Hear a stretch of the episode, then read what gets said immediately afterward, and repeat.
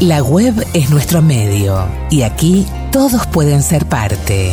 Y gracias por venir. En el podcast de El Narrador, todo lo que fue, es y será.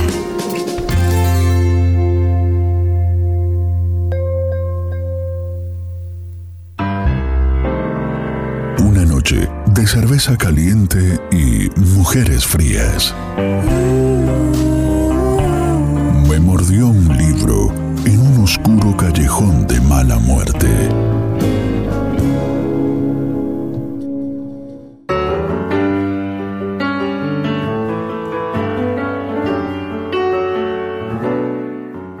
Por el sendero misterioso, recamado en sus bordes de exquisitas plantas en flor y alumbrado blandamente por los fulgores de la tarde, iba ella, vestida de verde pálido, verde caña, con suaves reflejos de plata que sentaba incomparablemente a su delicada y extraña belleza rubia.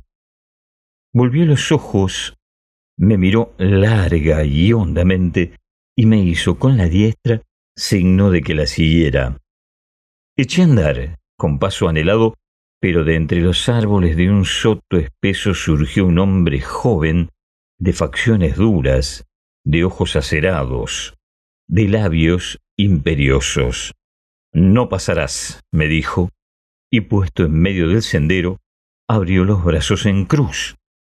Sí pasaré, respondíle resueltamente y avancé, pero al llegar a él vi que permaneció inmóvil y torvo. Abre camino, exclamé.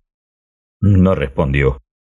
Entonces, impaciente, le empujé con fuerza.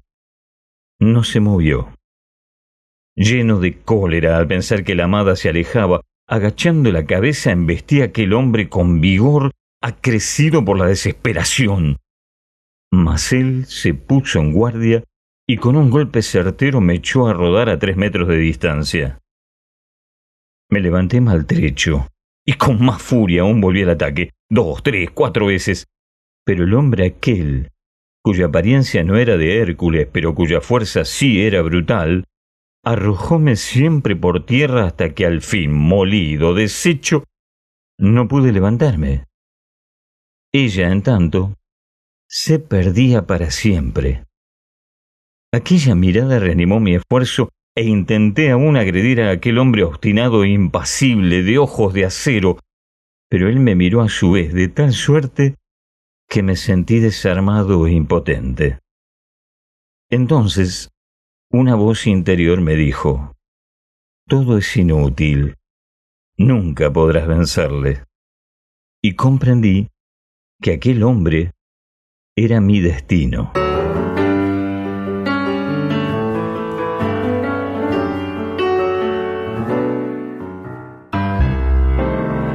Una noche de cerveza caliente y mujeres frías.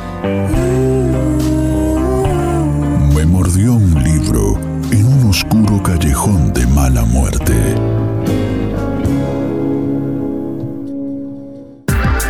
Abrimos los caminos de la palabra, dejamos salir las historias de los artistas para difundir cultura, para generar memoria.